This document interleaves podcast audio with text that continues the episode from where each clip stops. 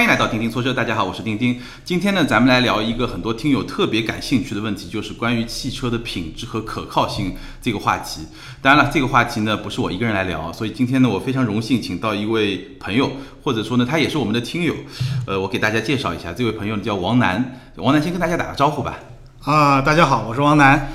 对，王楠呢，其实是一个非常资深的做汽车质量管理的这么一个，对我来说就是像王老师一样。客气客气。他做了十几年的汽车零部件的质量管理，先后是在海拉和德尔福，对吧？就是非常有名的零部件的供应商来做质量管理，说做了十几年，非常有经验。所以呢，今天呢，我非常荣幸请他到我们节目里面来，跟大家一起分享他这十几年做质量管理过程中了解到的很多内幕。可能有一些黑幕是吧？可以放开了跟大家来说。好，那我们呢就从最基本的一些概念开始，因为我们刚才在下面的时候，王楠也一直给我解释，就是我们用户很多时候在聊聊汽车这个质量啊、可靠性的时候呢，会混淆两个概念，一个叫质量，一个叫品质。你来给大家解释一下，你怎么来理解这两个概念？啊，对，这个实际上是一个在工作中和大家作为一个消费者这两个不同的角色，嗯，对对这个东西的一个认识。呃，打比方说，咱们买车的时候啊，对，你会关注它的功能、性能、配置。对，呃，比如说你买的车跟我买的车是不是一样的？是。呃，还有就是这个车到底能用多少年？嗯，它能不能在这这么多年中它不坏？对。甚至包括这个车它到底颜值高不高？嗯。呃，4S 店对我的服务是不是让我满意？嗯，这实际上都是对我。可以说它质量好不好的一个判断标准。对，就这是一个很宽泛，对消费者来说，其实很多问题都是质量，对吧？反正我满意不满意都是跟质量有关。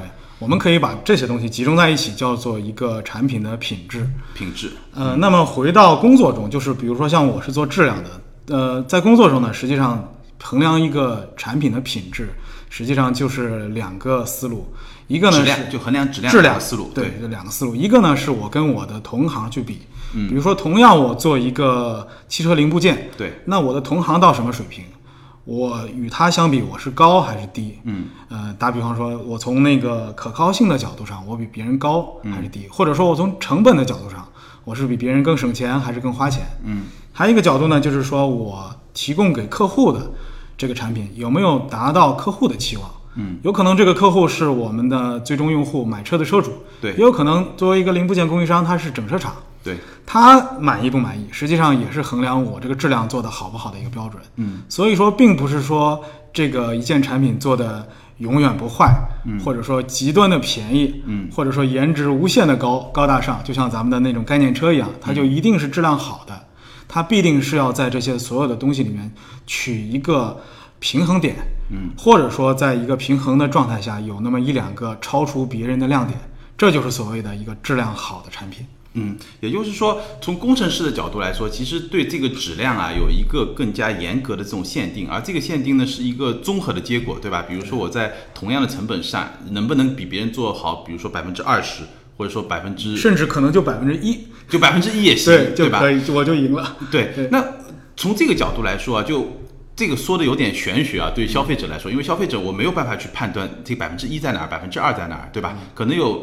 一定的，比如说在百分之十、百分之二十，我有一个可感知的变化。那站在这个区别的角度上，我想请你来跟大家解释一下，因为我们看到很多报告，比如说像杰迪鲍尔啊，像美国的这种消费者调查报告啊，它都会公布一些一些排行、一些榜单啊、一些东西。我们看的比较多的呢，一个就是关于新车质量的，一个呢关于可靠性的。那他们，比如说新车质量，按照你的这个说法，它是是你刚才这个质量的角度来评价呢，还是说会更宽泛一点？呃，我觉得，呃，比如说 J.D. Power 和这个消费者报告这种杂志，实际上更多的它是站在一个消费者的角度去看待这个问题的。对。那么整车厂就像我们刚才说的，质量是对于客户期望的一个把握。嗯。那么整车厂它对客户期望的把握，实际上也就是它的质量。对。那么比如说 J.D. Power 它对于新车可靠性，呃，新车质量和呃汽车可靠性的一个分析。它其实上，它的我可以先解释一下它的呃怎么做这件事情的。嗯，它实际上呢，就是说，比如说新车，它是在客户刚买车，比如说两个月，或者最多到半年这个周期内，它向它的客户，就是最终的车主，做一份调查问卷。嗯，或者说直接收集他向 4S 店或者向呃政府机关反馈的一些抱怨。对把这些数据汇集在一起，对，然后来看我这一百台车里面有多少台车出现了这种抱怨。就故障数嘛，抱怨故障数，对然后这个故障数，咱们经常看到那种那种图呃那种那种图表的状态，对实际上就是从高到低，最高的就是这个故障比例最低的这个车。对然后呢，那个可靠性呢，实际上也是这么一个统计方法类似的，嗯。但是呢，它拉的时间会更长。对，打比方说，今年我们考察的可靠性可能就是二零一五款的某一款车，嗯。呃，这个客户他在呃这使用的这三年之内，他的发生的所有的问题，嗯。或者说他就近最近这一年他发生的问题，打比方说，我们做一个切片，我们只看三年三年之前生产的车在今年发生的问题，嗯，然后这个这个做一个排名，这是从另外一个角度看。就对，其实是两个排名，一个新车质量基本上就是按照。短期对吧？新车提供的时候，比如说三个月或者最最多六个月，对吧？然后那个可靠性呢，是一个比较长期过程中它的，其实它的操作方法都是说客户抱怨的这么一个东西。对对对的。那比如说我们经常会看到的这些排名特别高的品牌，就包括我们标题里提到的，为什么大家的印象里面会觉得丰田，尤其是雷克萨斯，它一直是排在一个特别高的这么一种状态？你觉得是它真的质量做得好吗？还是说，哎，它还有其其其实里面还有很多从你们的角度来说，有一些秘密在里面？呃，其实呢，我觉得呃，对于雷丰田，特别是雷克萨斯这个品牌，呃，仅从咱们刚才提到的这个新车质量和可靠性这两个数据上面，就可以看到它有两个完全不同的两面。嗯对于可靠性这个数据，呃，就我从业开始，呃，雷克萨斯这个品牌一路就是向呃榜单的呃顶峰在攀登，嗯，很快就能攀到了呃最高。对，大概在一一零年前后，它就稳居了这个美国市场的可靠性的榜单，一直到二零一七年都是老大，都是老大。嗯呃，这就说明这个车就是雷克萨斯这个品牌，它在整个车它的呃，比如说它的耐耐久性上面，嗯。呃，它的可维修性上面，这些角度，就刚才咱们说到这些品质的这些角度上，它做的是非常好的。嗯。呃，但是呢，换换一个角度，咱们来看这个新车的这个质量啊，嗯。其实，在大概在二零一五年前后，呃，就有保时捷，甚至包括咱们想不到的起亚、现代，对在美国市场上就追上了雷克萨斯。嗯雷克萨斯在最最近一期二零一七年的榜单，它甚至已经跌到了水平线以下。嗯这个就又反映出来的一个问题，就是说，嗯，雷克萨斯在整个新车这个制造上面，包括它的设计上面，肯定也是面对了一些问题，嗯或者说是它的竞争对手竞争的跑得比它更快。嗯，这也就是我们说的，我们的质量，你不仅要满足客户的需要呃期望，你也要去跟同行去对比。嗯如果同行比你跑得快，嗯，那你就那你就是你在出问题。哎，那你怎么看这个新车和可靠性？因为是不是新车会更好做一点它的质量？因为可靠性的话，我需要考虑几年之后，我需要考虑设计的荣誉度更高。但新车的话，毕竟是一个新的状态嘛，可能会更好做一点。对，呃，这个呃，我觉得这个问题呢，就可以从一个咱们可以从一个实例来来举个例子。嗯，呃，打比方说，咱们买了一台新手机，对，可能刚开始有很多人连膜都不舍得去接。是，那么如果说我这个调查发生在你还来膜都不舍得接的这个时候，你觉得你会说它不好吗？啊，哪怕它稍微慢一点，对吧？对吧？哪怕它稍微慢一点，或者说它的电池也不是你想的那么好，但是你会对它有一个非常好的期望，或者说你还沉浸在这种消费带来的愉悦感中。对，呃，而且你也不愿意去否定自己的消费决策，不愿意对吧？不愿意打自己的脸。对对对对对，但是呢，如果说呃这个东西已经用了两年以上了，嗯呃到第三年、第五年了，那这个手机可能也摔过无数次了，也可能掉到水里过了。嗯，那么你对于它的期望就会更高一些。就我希望这台东西能够像我想象的那样，一如既往的为我提供服务。嗯，或者甚至这个时候我已经在想换新车了。嗯，其实这个客户是在为自己换新车找借口，也有可能。嗯，所以说，比如说雷克萨斯就曾经在美国市场上做过一件事情，他为了满足这个 JD Power 对于新车可靠、新车质量的呃调查，他把他的新车上市时间卡在这个调查之前的一到两个月，哦，这样他的目的就达到了。他的客户在接受新车调查的时候，全部都是两个月的新车。对，我觉得日本人其实，在某些时候啊，你也不能说他就作弊啊，我觉得这个也不是，就合理利用规则，对吧？对对对但他确实有点小聪明。包括我之前做过一期节目讲这个汽车碰撞，对我们之前也聊过，是马自达还是丰田啊？马自达，马自达是吧？就是它政策百分之二十正面百分之二十五的对碰碰撞测试，然后他就在要做碰撞的那一个就主驾那一侧，然后对，它装了一个加强件，主驾的 A 柱和副驾的 A 柱对是做的完全不一样的 设对，它是不一不一样的一个设计，所以日本人在这些方面确实是怎么说呢？比较应试的技能会相对比较高一点，对吧？对，但是你觉得会不会有一种可能，就是说我现在比如说像保时捷啊，包括像你说的起亚，他们新现在新车的质量已经上来，那有没有可能，比如说未来三年五年以后，它这一波不仅仅是新车好，后面确实也可靠性有长就长期的这种可靠性也会上来的？呃，从雷克萨斯在二零零几年一直到二零呃一直到二零一四年这段时间，它的那个这两个榜单的爬坡的这个节奏来看，嗯，未来肯定像呃起亚这种企业在美国市场上会会在可靠性上有一个很明显的爬升。嗯呃，但是这并不意味着雷克萨斯会在售后可呃会会在可靠性这个数据上会掉下来。嗯因为呃，在可靠性上面临的问题和新车上面临的问题，就像我刚才说的是不不太一样太一样的。对对对，所以你比如说，我想把这一个产品做的足够耐久，甚至于包括我要掌握我的整个服务系统，我的 4S 店的服务能够到达一定高的水准，我才能够完成完成这样一个对于可靠性的一个追求。嗯，所以这个其实是一个体系体系的能力会更难。对，那我的理解呢，就是说我一直觉得，就雷克萨斯包括丰田吧，它在这方面会做的比较好，也有很复杂的原因了。是的首先呢，可能它就特别重视这个东西，就可能每个品牌它资源是有限的，我这个车。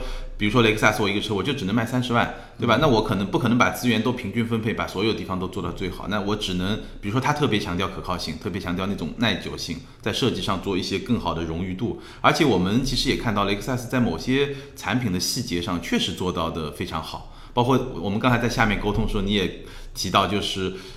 第一代 LS 在美国发布的时候，一九八九年，对吧？对。那个那个广告就让大家很印象深刻。发动机舱盖前面放了大概有五六层吧，十五个高脚杯对装满了水，装满了水的高脚杯，然后发动机运转的时候，这个被叠就叠的一像一个金字塔一样的这么这么多水杯，其实完全没有对，它是在那个应该是我记得应该是在那个马力测试机上，对。把这个呃速度要提到两百公里以上，嗯。这个状态对。完全没有一滴水洒出来。对，所以这个是他们做的，就他其实怎么样把质量做得好，把可靠性做得好，它其实是有一套方法的，对对吧？对的，对，包括刚才你跟我说的那个尾灯，LED 的尾灯也、也也特别有意思，对吧？你可以跟大家聊一聊。啊，对，就呃就是说呃可能说更多产品设计的呃技术问题或者说生产的问题有点枯燥。嗯刚才跟丁丁聊到了一个汽车尾灯的问题，嗯就是说雷克萨斯在咱们现在新的车上面用到的这种 LED 尾灯，咱们经常看到 LED 尾灯会在这个呃车门呃不就不是应该是说后备箱后后备箱的盖子，后备箱的盖子上面有一段，然后在车身上会有另外一段，对。这两段实际上是拼起来的，是。往往是一条线或者说是一个矩矩形或者一个圆。对。那么在这个拼接的这个接缝处，就是尾箱开启和关闭的这个接缝处，对。会有一个空缺。对。这个空缺，呃其实大部分企业都是让它就空在就在那儿吧。对，包括咱们的登场奥迪，实际上也是这么处理的。是但是雷克萨斯的很多车型上，在这个地方的处理上，它在内侧又多加了一个灯，就是相当于它这条线从从门和从车身延伸，在汇聚的时候向内拐的这个地方又多加了一组灯。这组灯会给后面的，其实也就是另外一个车主，并不是他的自己对他的后排的车，一个后面那辆车的车主，一个一个个不一样的感受，是一个非常一致性的一个感觉。对这种感觉实际上就是我是想通过这个设计的这一点小细节啊，嗯，来向大家展示一下，就是整个这个品牌它的工程师对于这个车的一个苛刻的追求。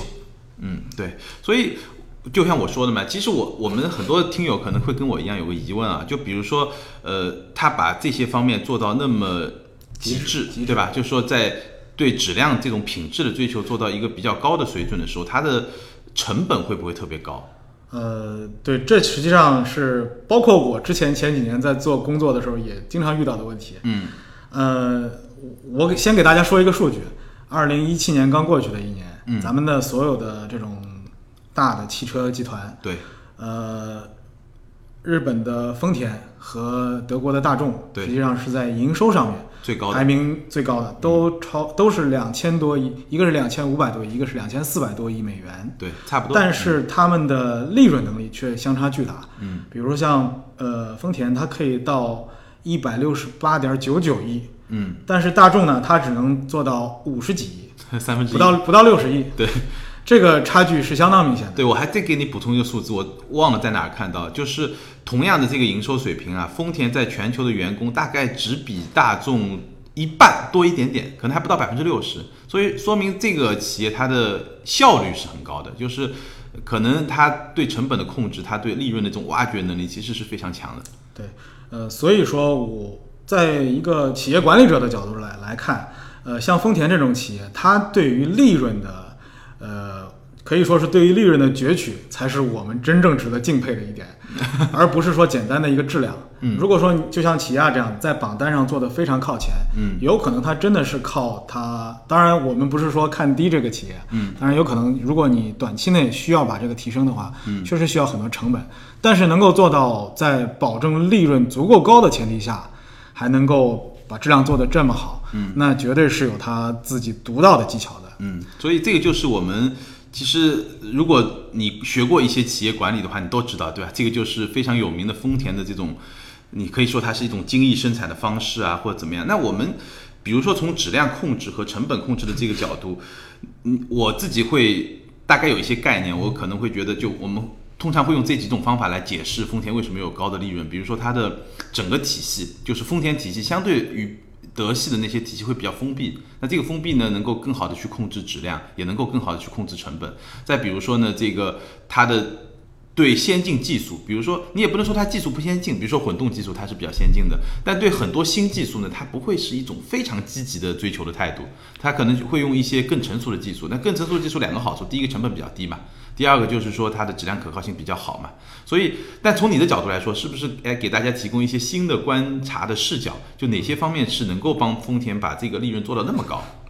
呃，其实，在汽车行业里面，丰田可以说是一个标杆一样的企业。嗯，它有一个传说的丰田生产模式。对，呃，这个应该做汽车这一行的，应该多少都会知道这一点。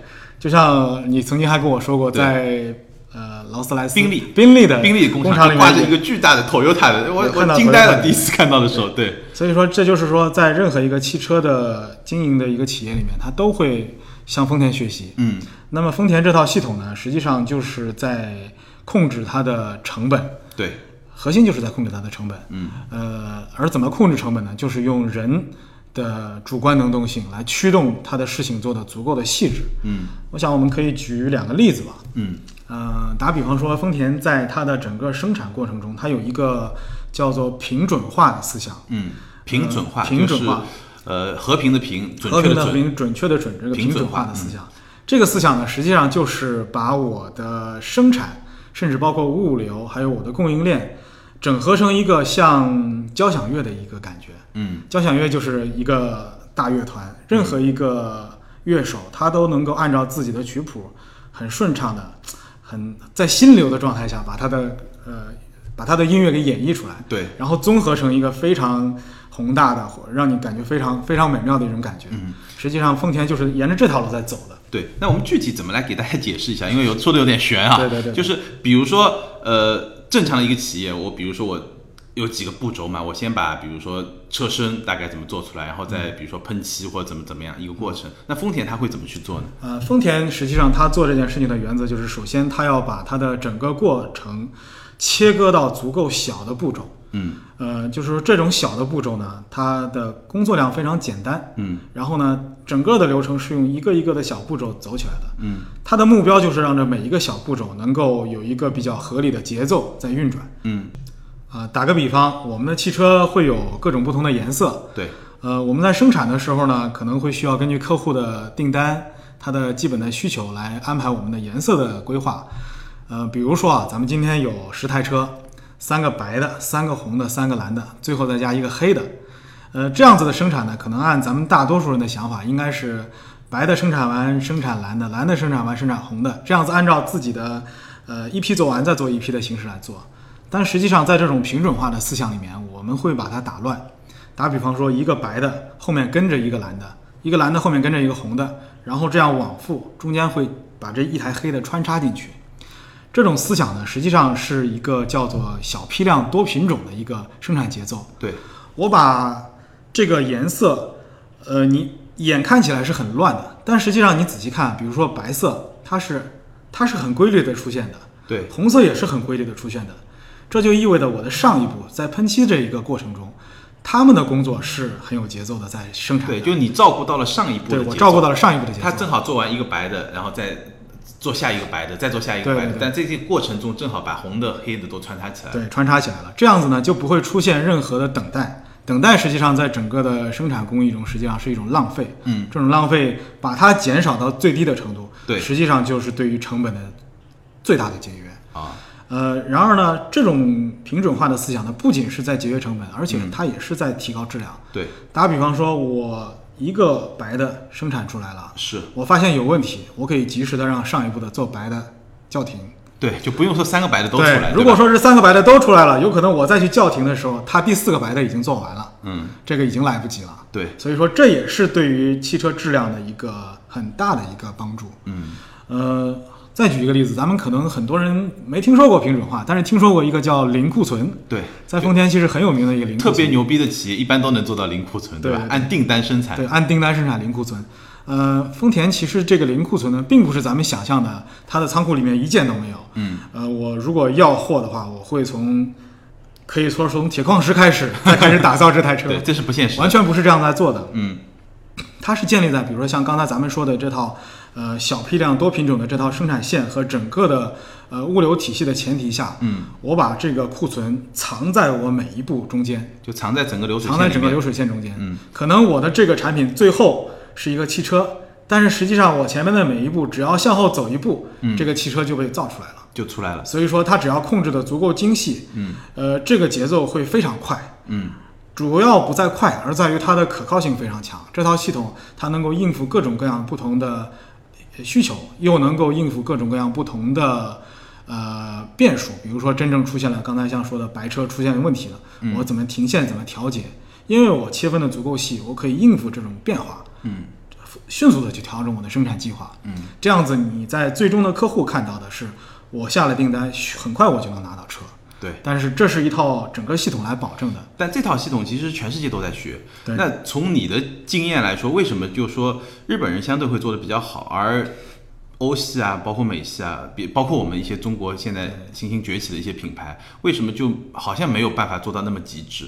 对呃，其实呃这套呃方法实际上，丰田呢实际上是跟美国人学的。嗯，他在美丰田的创始人，呃这几代创始人在向福特学习了这套生产线的流水线的生产方式以后呢，回过头来在自己的企业里面不断的把它挖深挖细，对，把它给做到了这么一个近乎于苛刻的一套生产的工艺，这挺符合日本人的这种非。常符合日本人这种文化吧。对，对，在美国呢，可能就没有办法做到这么极致。嗯当然，后来美国呢，还把这套东西学回去了。嗯，就是我们后来经常学到的，在比如说各种培训课里听到的各种这精 MBA 课程里面都有。精益思想。嗯这种精益思想呢，又是美国的这种呃文化孕育出来的另外一种呃文，因另外一种东西。这种东西呢，可能它不局局限于这个生产的这种技术细节本身，它更是一种可以扩张出来的一些思想。对，这其实就是更体现出来美国人跟日本人这种文化差异。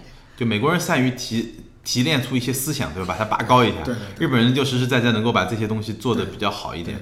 所以整个过程中，其实跟人的这种性格，包括他的教育程度，包括整个体系的这种能力，其实都是有很大的关系。对，所以说丰田这套思想呢，学得好的，并不是说像我刚才说的这种平准化，呃，或者说零库存做到完美极致，而是说你能不能把你的整个企业的员工，嗯，甚至包括你的合作企业，比如说你的供应商、你的下游的分销网络，能够把这些人整合起来，嗯，能够让大家对于你的这种管理思想，甚至于这种主动的去改善问题，甚至于不是说把过往的错误改善掉，而是说把把现在已经做得很好的东西，把它做到更高的极致，嗯。这么一种思想，能够贯彻下去，这才是真正的丰田对于这个企业管理的一个核心内容。哎，那从零部件供应商的角度来说，你能给大家举个例子？比如说，呃，打个比方啊，你们提供的一个产品出现一点问题，就比如说你我没有办法去满足这个整车厂的需求，他给你的一个 brief，对吧？你最后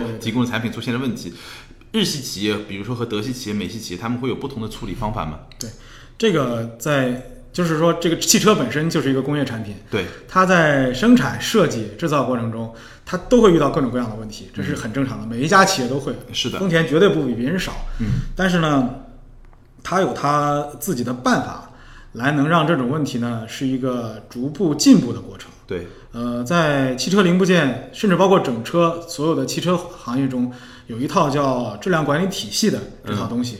打比方说，有一套叫失效模式分析的这套工具，嗯，它会对于每一种潜在的风险和潜在的失效模式做评估，做评估。嗯，这个东西到底会出现多大的问题？嗯它对这个车辆的使用者，或者说下一步的装配工艺会有多大的风险？嗯呃，而它出现的概率又是多少？我又对它会造成，我又会对它呃用一种什么方式来避免它？对，或者说至少你能检测出来它，嗯对吧？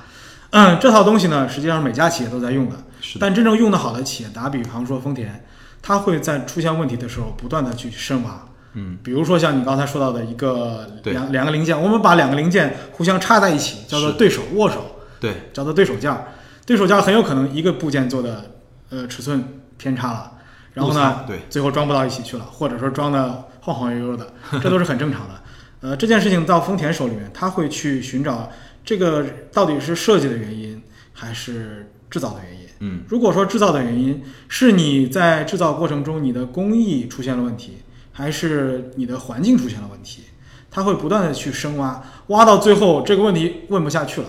打比方说，我的工艺出现了问题，工艺为什么会出现问题？可能设备出现问题，设备出现问题，为什么会设备坏了呢？设备是因为保养没有做好。为什么你的保养没有做好？那是你的保养保养的计划没有做好。你的保养计划为什么没有没有做？之前好的为什么现在不好呢？有可能是你的环境变了。为什么你的环境变了？有可能是你的工厂搬了，甚至就最后追踪到，有可能是你的工厂搬了，这个地不平，导致整个这套设备出现问题。呃，丰田会不断的向下去挖，而且在这个挖的过程中，它从另外一个角度，会在这个整个系统，包括它的另外一个对手没有出现问题的这个产品上做一定的设计，我们管它叫冗余设计。就把冗余度再往上提一提。冗余度再往上提一提，就是说我这儿已经出现问题了，现在我一方面要去改它，另外一方面我为了保证整个系统不出问题，我需要让它整个系统足够强健，嗯能够容许它下一次再再出问题，而不影响我的最终用户。嗯这个思路保证了它的产品是在不断的向小步迭代的过程在前进。嗯而且呢，它又能够通过一些自己的，比如说文档管理的系统，能够把这套知识，我们把它管作叫做 know how，嗯不断的去继承下来。嗯这是丰田做的非常好的一套系一套内容。但是在某些企业，可能这套就做得很不好。嗯打比方说，一个没有经验的工程师遇到了这么一件东西出问题了，最简单的，两家供应商过来，你们给我提解决方案，嗯公差超公差的回去改，不管什么不管什么原因，你给我改好。嗯改不好回到我的生产线上，我要求你每一个都用尺子去量，嗯，甚至可以用更高级的尺子，设备，比如说三坐标之类的这些东西，你给我去量，保证我的东西是完好的，做出去就行了。这些东西可能做完了，好了，今天这套生产线完完成了，我心里面就这事儿我就过去了。我也我的记录呢，可能也不够精细，嗯我也没有想到会去把它做成一个系统上的优化。嗯呃，可能我这个工程师呢，我做了几年，我变成主管了。嗯下一任又来了一个硕士毕业生，工作两年，在下一代的车型上，有可能又遇到这个问题了。嗯因为供应商无非也就是把上一代的模具改一改，有可能在下一代就装了。嗯那么这个时候，同样的问题又出现，又发生一遍，没有任何的改进。嗯，也就是说，丰田出现问题以后，它更注重从整体上来思考这个问题，包括我把冗余度提升了以后，这样就下次哪怕你稍微有点误差，我整个系统是能够去接受的。对对。而比如说有些德系的品牌，包括美系的品牌，它可能更强调这种组织纪律性，我给你多少公差，你就是在在多少公差之内做不到就是你的问题，你就帮我去解决就可以了。他们对。德有，特别是一些美系企业，或者说一些国内的一些现有的企业吧，它的技术积淀还没有到一定的程度，嗯。或者说它的那个思想更多的是它要把这种精益的这种概念贯彻给你，嗯。你要去做。我要求你供应商做，我们并不是一个合作的关系，而是一个 呃服务的关系。甲方和乙你要给我提供对吧甲方乙方的关系对对。那么，嗯，那么丰田它就能够从这个系统上，它把它的供应商的工程师，包括它的整个整个它自己内部的工程师，作为一个整体，来让这些人都能调动起来它自身的动力，把这些事情做好。嗯，那我们来分析一个具体的问题啊，就比如说前一段这个凯美瑞，对吧？就发动机舱有一些泥水嘛，那你觉得从你刚才跟我们说的这个叫什么，有可能存在潜在缺陷的，它都有一套分分析的体系嘛？所以从你的角度来说，你觉得这个问题的出现是，就是其实工程师应该是事先都能够预期到的，还是？嗯，对我认为工程师在于这个发动机进不进泥、进不进水这个问题，肯定是会有自己的评价标准的。嗯，肯定不会说是出现不了，呃，没想到完全没有想到。对，就算他完全没有想到，这个车是要做路试的。嗯，咱们都知道，呃，极寒极热，各种工况下都会做路试的。那么这种雨天，呃，雨雪路面这种路试肯定是会做的。那么这种情况肯定是会会被观察到的。嗯，只不过说在于工程师这个角色，或者说整个工程团队和产品设计团队，他对于产品的可靠性，呃，它的呃耐用性和他的对于客户的这种感知的这种感觉，他会要做一个平衡。嗯呃，比如说像凯美瑞的这这个车，它其实很简单，它只是在这个地方它省了一省了一点材料而已。嗯工程师可能认为这点材料对于它的整个车的，嗯，比如说静谧性，嗯呃，和它的整个，呃，它需要考虑密封的地方，都能够达到它的要求了。嗯，他就没有去更多的去兼顾这个客户的一个主观感受。就从他的角度来说，该密封的地方都密封了。对，那这个地方呢，可能它在测试时候也发现会进少量的泥水进去，但是呢，我发动机舱里面所有部件的设计，包括电线的设计，完全就能够抵抗这些东西。对可能十年、十五年都不会有问题。对的所以站到工程师角度来说就无所谓嘛，是的，对吧？但是从用户角度来说呢，我也知道可能没什么问题，但是我就觉得看着看着不舒服。看着不爽，对吧？所以可能是对用户的这种体验的这种判断有一些小的一些误判。呃，我觉得不能叫误判，嗯应该说这个东西实际上是一个取舍。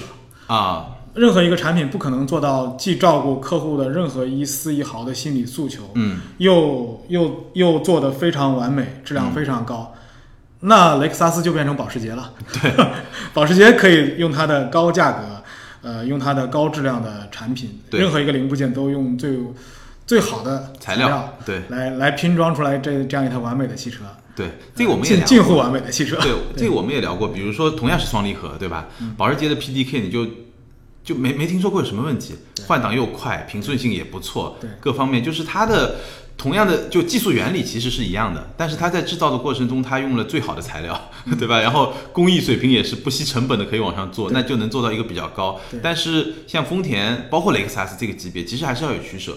包括我们刚才也说了，其实我们今天可能从质量可靠性的角度来说，这个可能就是雷克萨斯它在它的取舍里面最重要的那部分，就是我会把这个的优先级放得很高，这个就是我品牌竞争力的核心嘛。但是有些地方我们刚才也说了，可能它不会去做，比如说它不会特别激进的去选择一些最新的技术，对但那个东西其实可能对用户的体验会有一些提升。就比如说，呃，我们就说大众和丰田它的这个动力系统，可能丰田更喜欢的这这两年可能。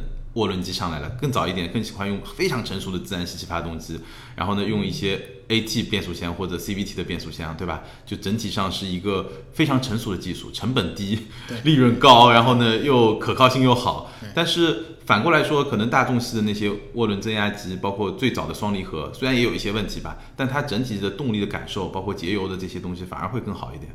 是的，所以这是一个取舍的问题。是的，是一个取舍问题，而且不仅是工程师的取舍，很很可能涉及到你这个整个品牌的一个宣传，对在市场上定位。对你德系的一个，比如说以科技为本的品牌，你不去做这些，呃，高大上的顶尖科技，对而你去老用老老旧技术，跟你的宣传也不搭，对吧？，跟你在市场上这个品牌形象是很不搭的，对吧？对的，所以这个就今天这一点，我觉得我们可以把这个东西聊清楚。就很多朋友会觉得，也就有些人会喷这个技术不好，或者说不可靠；有些人又觉得你这个有些丰田的车开起来是确实像白开水，一点味道都没有。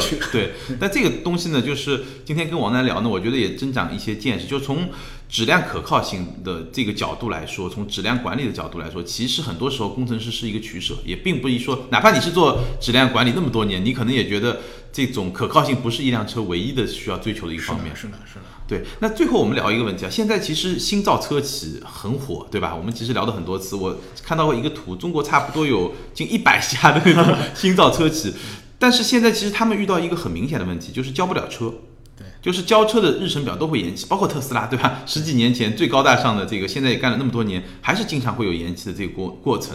所以从这个角度来看，就从质量管理的角度来看啊，你会觉得说这些新造车企它面临的在这方面面临真正挑战在哪些地方？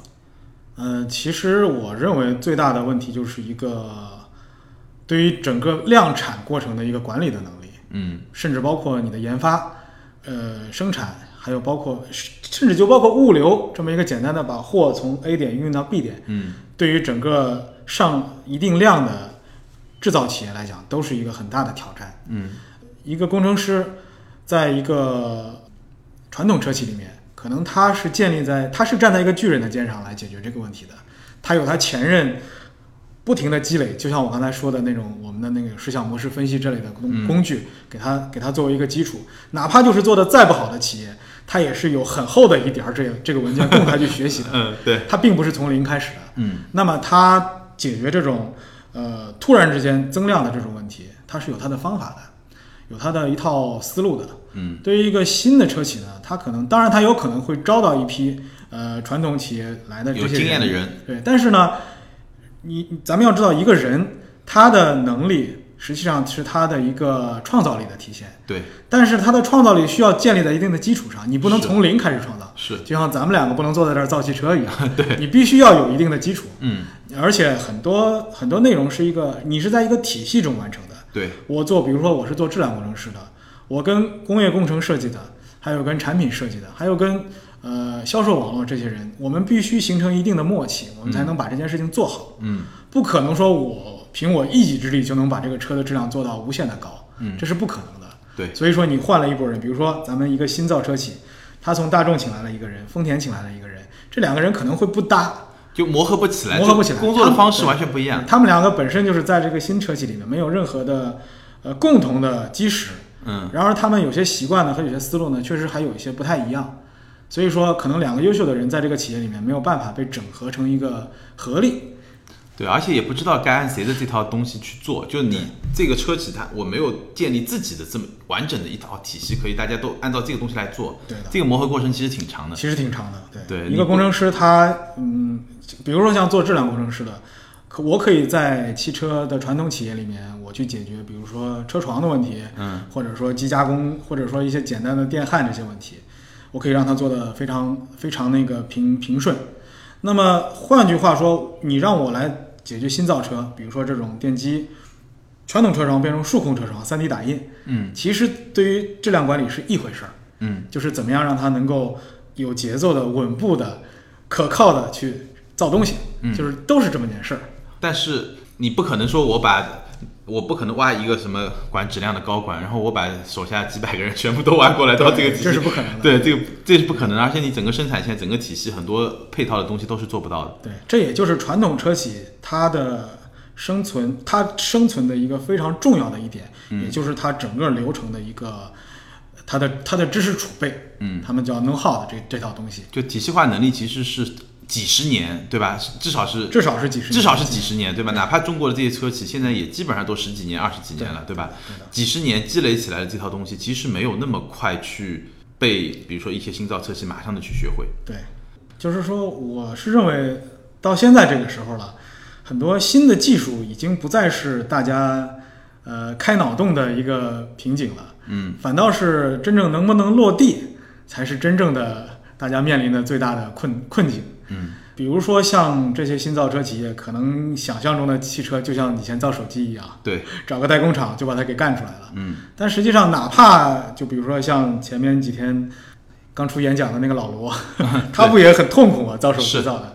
那么一个汽车实际上比它更复杂，呃，这种互相之间配合的这种工作会更多，呃，积累也会要求更高，所以说就需要更多的这种工程师，或者说具有工程师思维的这些人来坐下来，静心的来解决这些问题，而不是说拍拍脑袋去想未来是什么样子，所以总的来说就是需要时间，对吧？需要时间。好，今天非常感谢王楠来到我们的节目里面来跟我们分享了很多十几年从业经验背后的一些东西。有些东西呢，我之前可能就知道一个概念，但是你帮我说了，其实背后是有很多具体的一些技术啊这些东西在里面，所以也是我也学到了很多东西。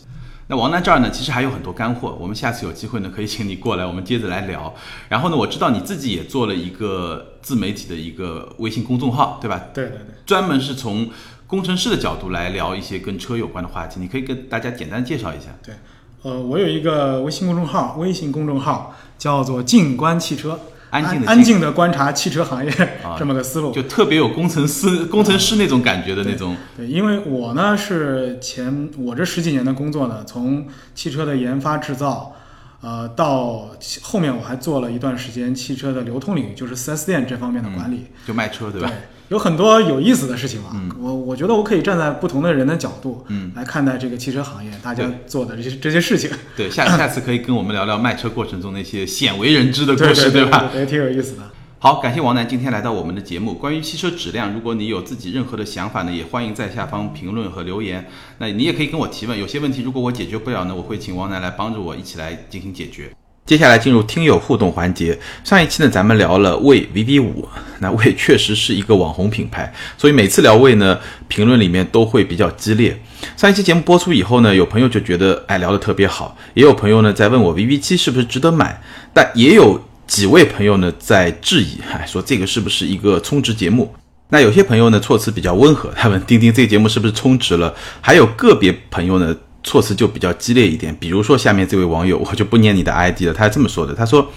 这充值的太明显了吧？如果加了特约能理解，但现在只好说再见了。从刀哥那儿知道了钉钉，叮叮叨叨一路听过来，有点忧伤。祝好吧。这是第一条评论。第二条评论，他说钉钉肯定知道为油耗作弊问题，但是只提车主车险油耗，闭口不提实际情况，还不懂吗？他是来论证他前面那么这么一个结论。很多留言都还挺有意思的，大家可以去 关注一下我们的留言啊。那对于留言呢，我的原则是。绝大部分百分之九十九以上的留言我都完全不会去动，我也不会去删留言。只有一种留言我会删，就是在这个留言里面带了人身攻击，不管是攻击我还是攻击别的听友。你攻击车没问题，对吧？车你随便说，哪怕你说这个节目充值了，你说这个车就是一个垃圾啊，没问题，这些留言都会留下来。但是如果你有人身攻击，对不起，我会把这个留言删掉。好，这是我的一个底线和一个原则，跟大家交代一下。那这位听友这样的留言呢，我听到以后有点啼笑皆非啊，我不知道该跟你说点什么。首先呢，我也不知道你有没有把那期节目完全的听完。其次呢，我想说的是，如果你就是想听一档到处在那儿喷，对吧？这个车有多烂多烂，怎么这儿不好那儿油耗作弊，怎么怎么样？那我觉得可能钉钉说车不是适合你的节目。在我这个节目里面，我还是会尽量用一种比较。客观、比较理性的方式去谈论一款车，比如说你提到的魏的油耗作弊问题，那这个问题呢，其实一年之前我查了一下，咱们的第九十三期节目，大家可以往前去听啊，二零一七年六月的一期节目，我花了一整期节目来讨论这个问题。这个问题我们是讨论过的。那为什么说在 VV 五这个节目里面就不去聊呢？我觉得很简单，首先这个问题有必要在每次聊到魏的时候都去聊吗？这是第一点。第二点，VV 五。是不是软件改过了？是不是还有这个问题？甚至现在的 VV 七是不是还有这个问题？我没有去验证过。那既然是我没有验证过的问题，我当然就不会来说。对我来说，很多事情其实还挺简单的。聊一款车，就把我知道的、我体验到的、我了解到的，完完整整的跟大家说就可以了。当然，在这个过程中呢，确实有一个难点，因为现在的大部分的车啊，可以说百分之八十以上的车吧，如果让我来打个分的话，可能都是在。六十分到八十分，或者六十分到八十五分之间。所以呢，很多时候你去描绘这辆车的时候，你就会用一些，比如说比较怎么怎么样啊，相对来说怎么怎么样，就会用一些比较谨慎的这种词汇来描述。有一位听友也提出来了，那这个呢，可能会让大家听起来会觉得，哎，比较怎么不够刺激啊？会有那么一种感觉啊。这个确实是我在努力去解决的一个问题。因为首先我们知道，按照正态分布的这么一个规律嘛，我刚才也说了，百分之八十以上的车其实是在一个还不错。到及格，及格到还不错这么一个评价区间，所以呢，你如果说硬要用一种大家非常感知度非常强的这些激烈的词汇来描述呢，可能会有失公允，或者说有失一个客观的态度。但是呢，如果都是用一个相对比较平和的这种词语来描述呢，又会让大家觉得哎听得不够爽。所以这个平衡是我一直在找的，所以我也尽量在。描述一款车的过程中，把它放到一个参照体系里面做更多的对比，让大家能够更好感受到它们的那种差别在什么地方。但是呢，确实你在现在评价一款车的时候，要非常极端的去给出一些结论，我觉得是很难的，应该也不是我会去追求的这么一个方向。我也会努力让大家听得觉得爽，但是呢，在此之前呢，有一个理性的、客观的。公正的这么一个原则在里面，所以呢，我也会请更多的业内的大咖、小咖、专业人士来聊。有些东西可能我都不知道，或者有些东西他们能跟我互动聊得更好。就像咱们这次请了一位质量管理方面的专家来跟我一起聊。我也希望咱们的听友呢有一个相对理性判断的这么一个思维的视角来看待发生在我们身边的这些故事。其实，在这个网络上啊，做一个喷子是最容易的一件事情，也是对你自己最没有意义、最没有价值的一件事情。好看下一个问题，ID 为爱的小哥这位朋友问呢，是斯巴鲁的力狮这款车怎么样？可以买吗？关注这车很久了，基本上可以买，因为首先这款车的产品力是不差的。那如果说你要不要买这款车，我觉得可能的顾虑点呢，主要是三个。第一个呢，从产品本身来说呢，这款车时代感不是特别强，就是你不会觉得这是一款很新的车。但是呢，因为你关注很久了，我相信你也去 4S 店看过这个车。如果你觉得在设计、外观、内饰这些方面没有问题，那这第一个顾虑呢，可能就没有了。那第二个顾虑呢，是它的价格，因为它是一个全进口的车，那么性价比你是不是能接受？那我相信这个顾虑你应该自己也解决了。那第三个顾虑，我不知道你是不是知道，我可以给你提个醒呢，就是斯巴鲁这个品牌，尤其在国内，因为它是进口车，而且它的进口的渠道是相对比较垄断的这么一种状态，所以它后期呢。维修保养的这个费用相对会比较高，包括它的保险的这个费用也比同价位的一些合资品牌的车会稍微高一点。那这一点呢，你需要稍微考虑一下。那除此之外呢，如果你觉得这款车不错的话呢，我觉得应该是可以买，没有问题。好，今天咱们就聊到这儿。如果你喜欢咱们今天的节目呢，欢迎你把它分享到自己的微信啊、微博啊这些社交媒体上。更多精彩内容，欢迎关注微信订阅号“钉钉说车”。你也可以通过新浪微博钉钉说车钉钉来跟我沟通。感谢大家的支持，咱们下周接着聊，拜拜。